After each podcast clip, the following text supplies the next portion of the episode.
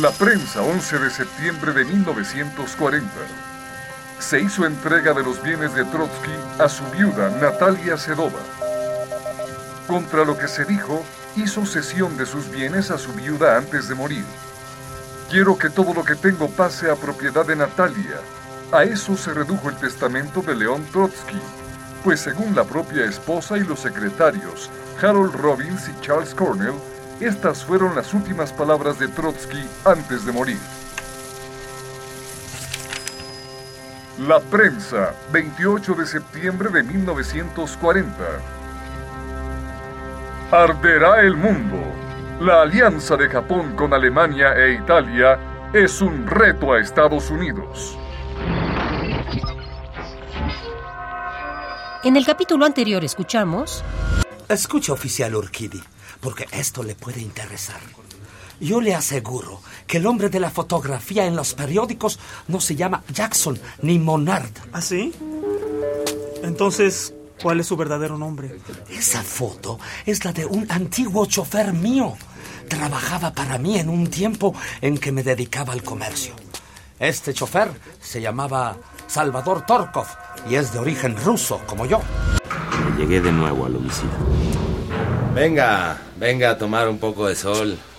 No vaya a decir después que en la policía somos inhumanos. Salga, hombre, salga.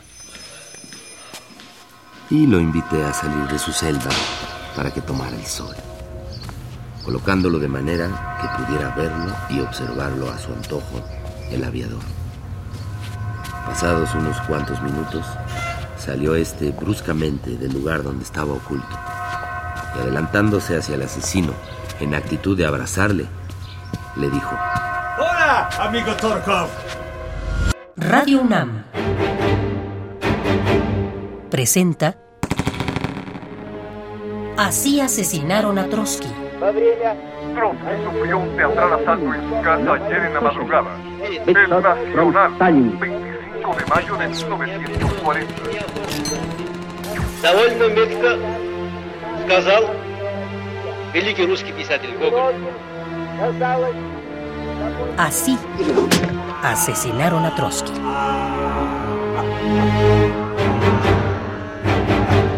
El testimonio del general Leandro Sánchez Salazar, interpretado por Daniel Jiménez Cacho.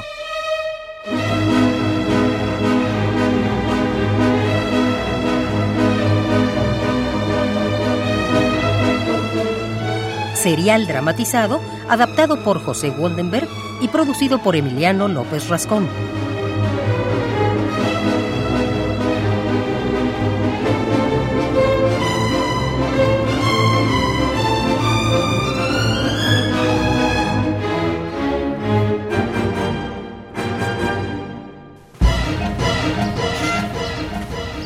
¡Hola, amigo Torkov!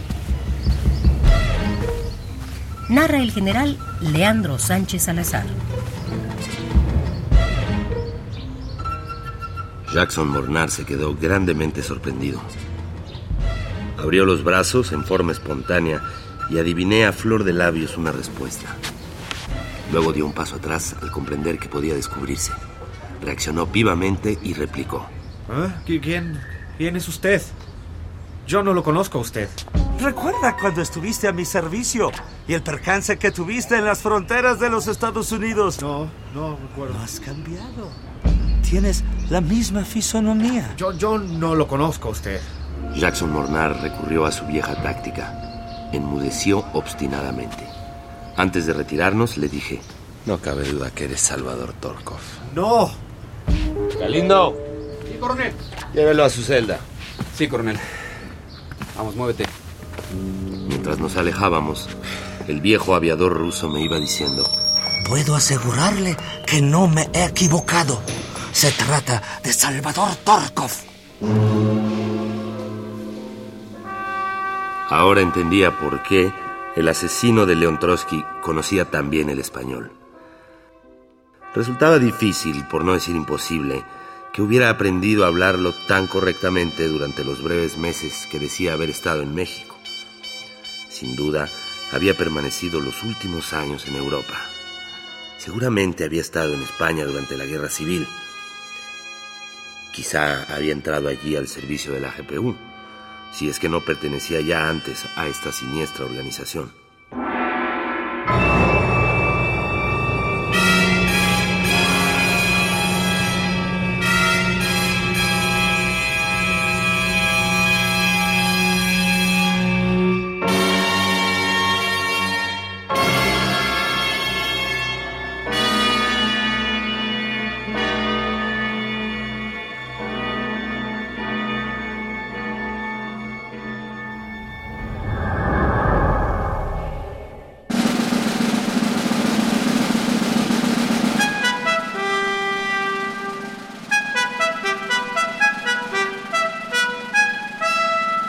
No fue empresa fácil descubrir la pista del pintor David Alfaro Siqueiros y luego proceder a su detención.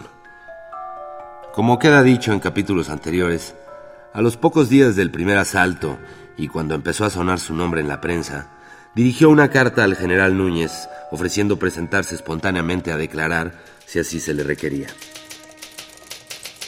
En caso afirmativo, le ruego que me lo haga conocer por escrito a mi domicilio habitual, Tampico 21, Departamento 15 de esta ciudad. Este procedimiento legal, al que creo tener absoluto derecho, evitaría que se me hiciera una vez más víctima de cualquier atropello o arbitrariedad de parte de funcionarios inferiores. Trataba de desvirtuar por medio de este golpe de audacia las sospechas que empezaban a cundir sobre él. Públicamente se le hizo el requerimiento y hasta se le ofrecieron toda clase de garantías. Mas al verse señalado como el jefe material del asalto del 24 de mayo, lejos de cumplir su ofrecimiento, pareció que se lo había tragado la tierra.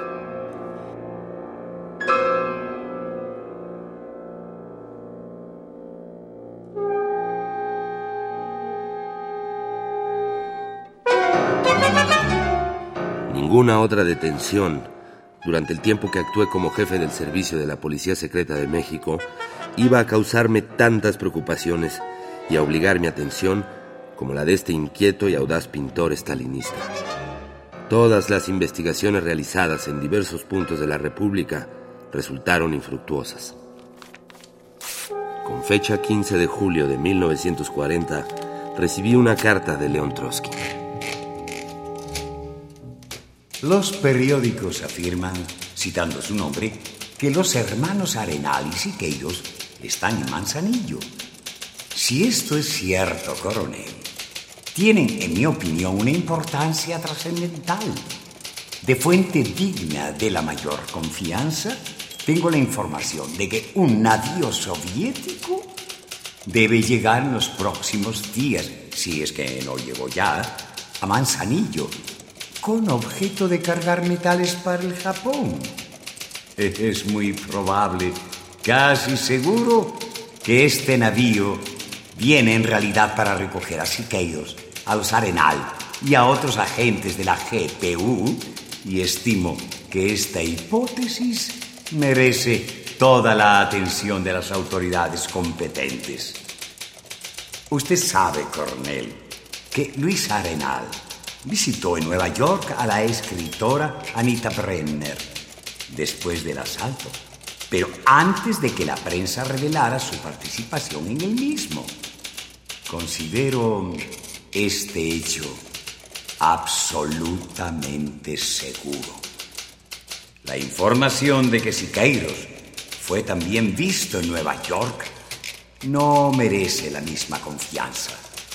Posiblemente el rumor proviene de la misma GPU para desviar la investigación.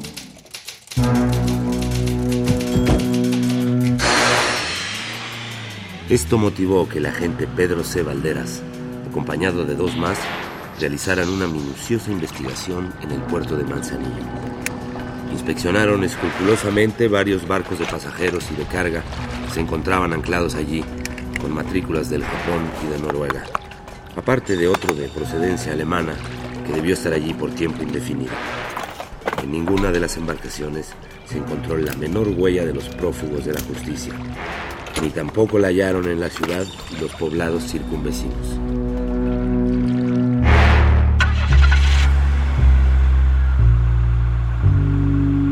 Antes, estuvieron mis agentes recorriendo varios puntos del estado de Guerrero, fijando principalmente su atención en un pueblecillo de la región del Balsas, donde seguramente llegaron a ocultarse en la casa de una agraciada maestra rural, Siqueiros y Antonio Puyol, amante este de la maestra.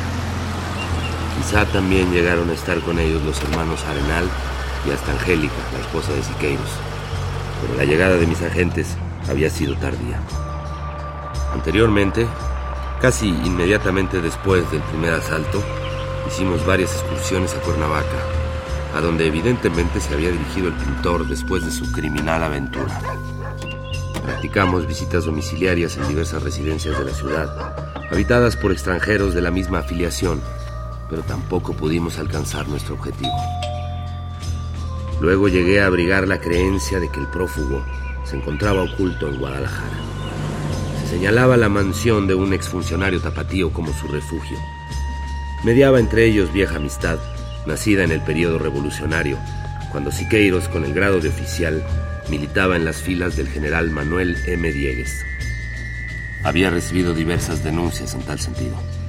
Por otra parte, se había visto a Angélica Arenal en viaje hacia la capital de Jalisco en condiciones muy sospechosas. Me la describían como una mujer de 28 años de edad, de rostro ovalado, frente despejada, nariz recta, bastante grande y un tanto ancha, boca grande, labios finos y complexión regular. Su cabello era lacio, partido en medio, recogido en los extremos en forma ensortijada y mostrando una especie de rizo o mechón caído verticalmente en medio de la frente. Esta descripción concordaba con la fotografía que poseíamos de ella. Durante su citado viaje por ferrocarril, vestía humildemente, sin duda con rebuscada sencillez. Acompañaba a una niña para no inspirar sospechas y llevaba dos belices como equipaje. Los agentes Valderas y Moreno fueron destacados a Guadalajara y solo lograron averiguar que el jueves 3 de junio, 10 días después del asalto, habían salido Siqueiros y algunos de sus cómplices de aquella ciudad con rumbo a la región minera de Ostotipaquillo, Jalisco. Yo sabía de antemano que el pintor contaba en este lugar con algunos amigos barreteros, a los que en otro tiempo agitara con demandas sindicales y en franca campaña comunista. También lograron averiguar mis investigadores que días antes del atentado, Siqueiros y dos comunistas españoles habían estado en aquella región, sin duda con el fin de prepararse un refugio seguro. Pero se ignoraba su paradero actual.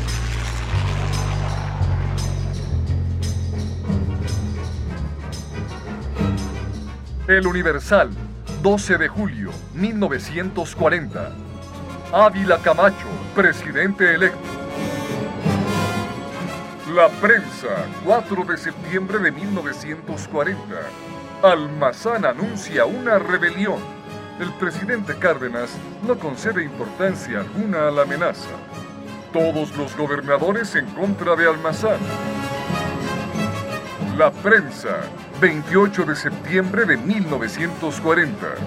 Declaró el señor presidente que el general Almazán no es rebelde.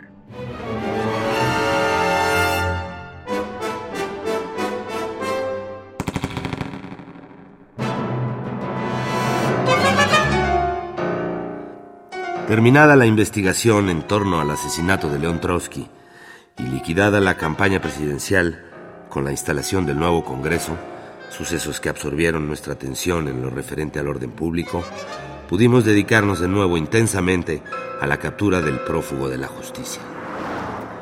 Siqueiros, desde su ignorado escondite, venía dedicándose a mandar violentos artículos contra el régimen a algunas revistas metropolitanas, fechando los mismos en la Ciudad de México para dar la impresión de que se encontraba allí y con el evidente fin de desorientar nuestras pesquisas, pues hacía coincidir la fecha de sus escritos con la del depósito en las oficinas postales de la capital, según los sellos de cancelación de timbres.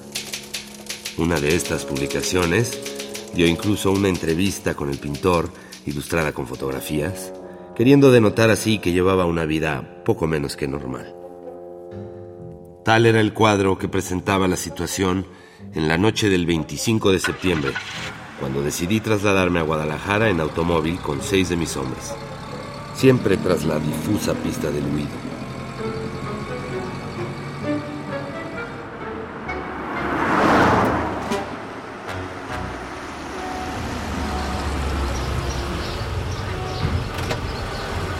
Cuando llegué a la encantadora Perla Tapatía, me puse en contacto con el gobernador, el señor Barba González, con el comandante de la zona militar, general Macías Valenzuela, y con algunas otras autoridades de Jalisco, de todas las cuales obtuve todo género de facilidades en mi empeñada lucha. Allí en Guadalajara establecí mi base de operaciones inquisitivas, pero guardándome de ser visto en público por razones harto comprensibles. Estaba resuelto a no volver a la capital sin que me acompañara el éxito.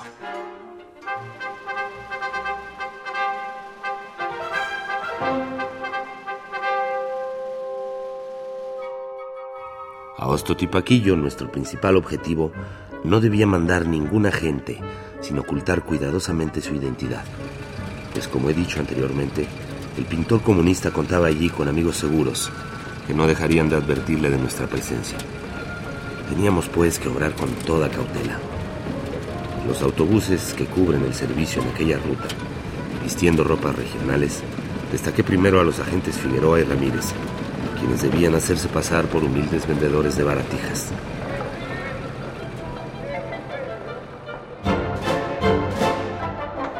Poco lograron en este viaje, pues sus informes no arrojaron mucha luz sobre el paradero de Siqueiros.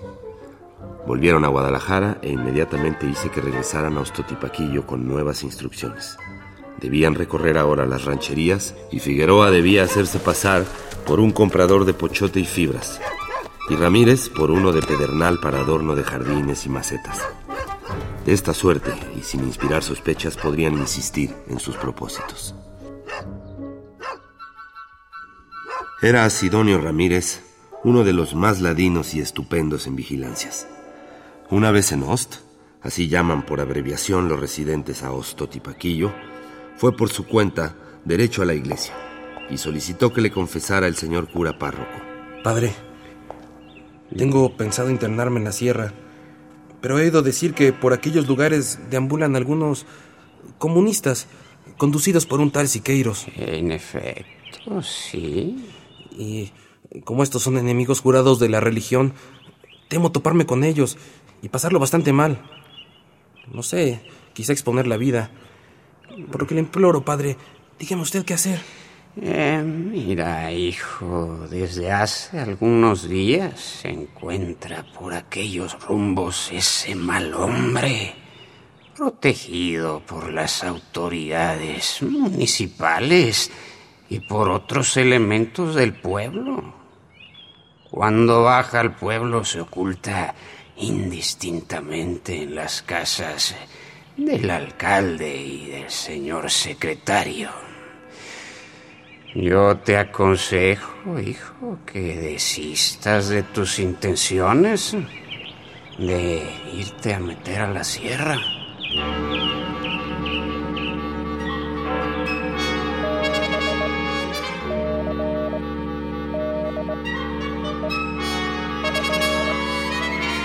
de todo esto, por el parte que se apresuró a mandarme el agente Ramírez, resolví marchar a Ostotipaquí, si bien encubriendo, como es de suponer, mi condición policial. Pero ¿de qué medios iba a valerme para ello?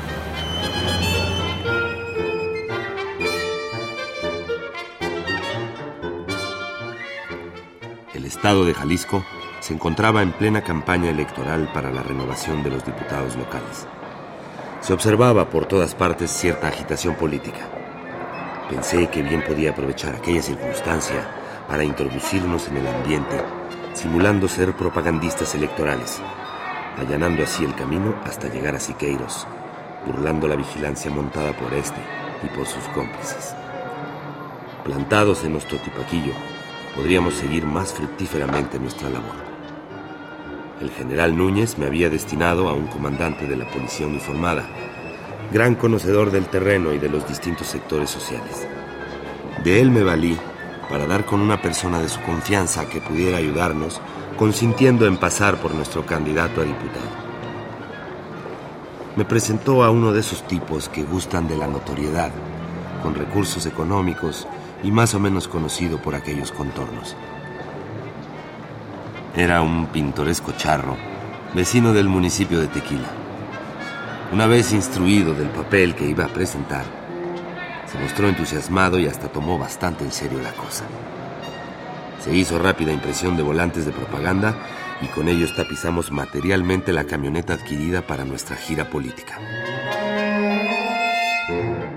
Por otra parte, obtuve de la zona militar que se giraran instrucciones a las fuerzas federales destacadas en los puntos limítrofes a Ostotipaquillo, a fin de que cubrieran los pasos por donde pudiera escurrirse el prófugo, en el supuesto de que se encontrara en aquel territorio y de que al sentir nuestra presencia intentara escapar.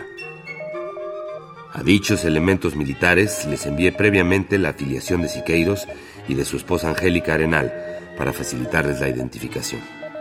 Y como pudiera darse el caso de que en un momento dado se necesitara de algún servicio auxiliar, solicité de la misma zona una sección de tropa. Se me proporcionaron 30 hombres del cuarto batallón de línea al mando de un teniente joven y por demás activo. Mientras tanto, continuaban en Ostotipaquillo los agentes Ramírez y Figueroa y en la estación de la quemada permanecía otro, Felipe Sotomayor, con órdenes de inspeccionar a su paso todos los convoyes del ferrocarril subpacífico, pues podía muy bien suceder que en uno de ellos tratara de escapar el pintor.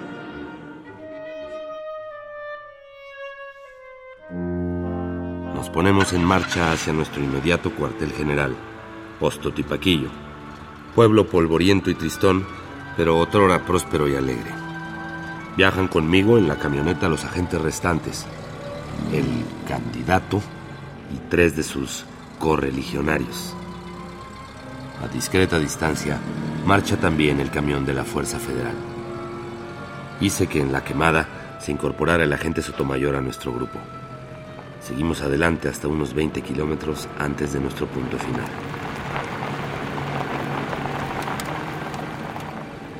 Al lado de la carretera, los ladridos de los perros nos denuncian la existencia de un ranchito. Descendemos con el fin de contratar buenos guías que con el teniente y 10 soldados y el agente Sotomayor deben encaminarse a campo traviesa hasta Cinco Minas.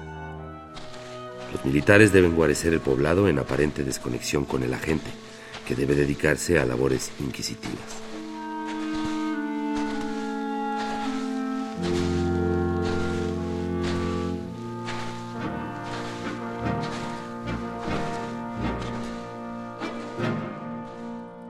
Hago que se adelante el camión que conduce a la tropa sobrante, con órdenes de llegar hasta el pueblo, donde permanecerá de guarnición, en discreto contacto con nosotros. Y al clarear la mañana, los ocupantes de la camioneta, supuestos propagandistas políticos, tomamos hospedaje en un mesón con pretensiones de hotel, situado en una calleja cercana al parque principal. A primera hora hábil, nos acercamos al Palacio Municipal para saludar al señor alcalde y enterarle de nuestros propósitos electorales. Nos recibió no sin recelo, con bastante desconfianza. Luego mudó de ánimo y nos dimos a la charla sobre cuestiones intrascendentes. Al parecer no se había dado cuenta de nuestra verdadera misión.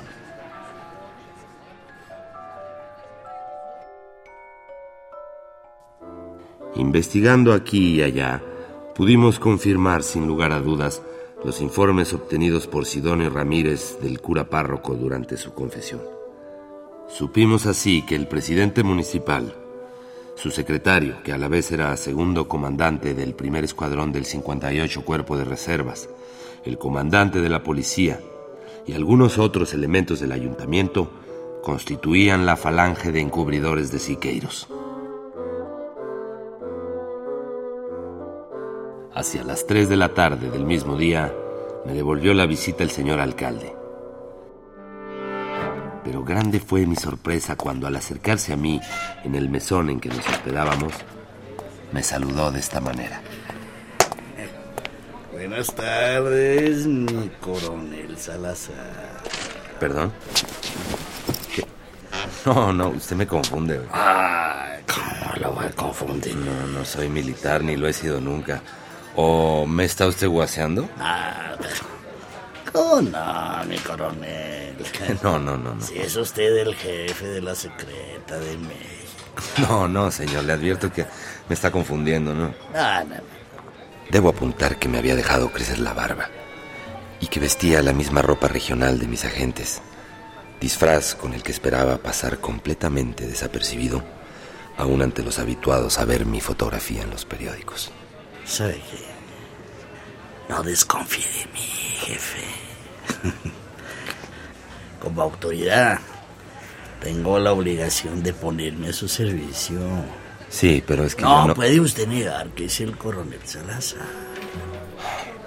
Mientras decía esto, desdoblaba una hoja de roto grabado en que aparecía yo, de cuerpo entero, con motivo de un trabajo policíaco muy sonado. Mire, dese usted una rasurada, quítese esos espejuelos negros, póngase su ropa de Catrín y volverá a ser el coronel Salazar.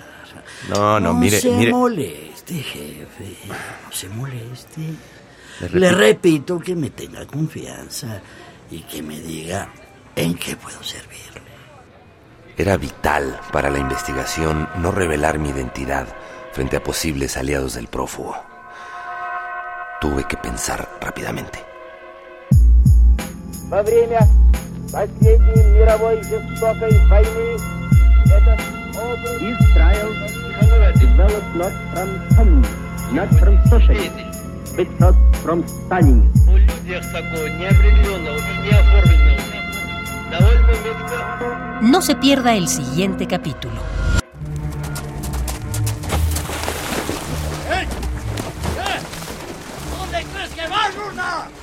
¡Ey! ¡Agárrenlo! ¡Se está escapando!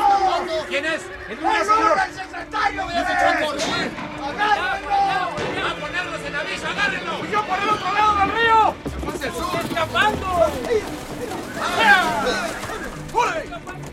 El secretario Luna, que venía bajo discreta custodia, aprovechó el paso de un arroyo para arrojarse del caballo y echar a correr protegido por la oscuridad y por la espesura. Perdimos bastante tiempo en su busca. Pero todo fue inútil. O sea que, como quien dice, es santo. Y se fue al cielo. No, no, santo no era tampoco. Entonces, en, se lo tragó la tierra. en una de esas. Entonces habrá que revolverle la panza a la tierra hasta que lo escupa. No, no. No hable así, coronel. No la muele. Que no le hable así. Está bien. Se lo voy a decir de otra manera, a ver si así me comprende. Radio UNAM presentó Así asesinaron a Trotsky. Actuaron en este episodio, en orden de aparición, José Ángel Domínguez, Alberto Domínguez, Germán Robles, Fabián Garza, Carlos Álvarez y Óscar Yoldi. Lectura de notas periodísticas, Eugenio Castillo. Y Daniel Jiménez Cacho como el general Leandro Sánchez Salazar.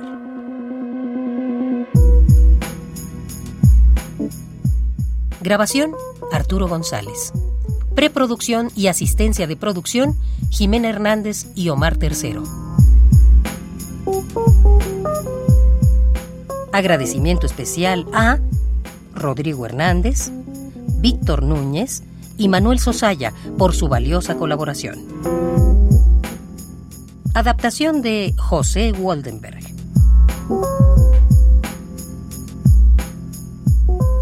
Dirección de actores, ambientación sonora y musical, montaje digital e investigación hemerográfica de Emiliano López Rascón.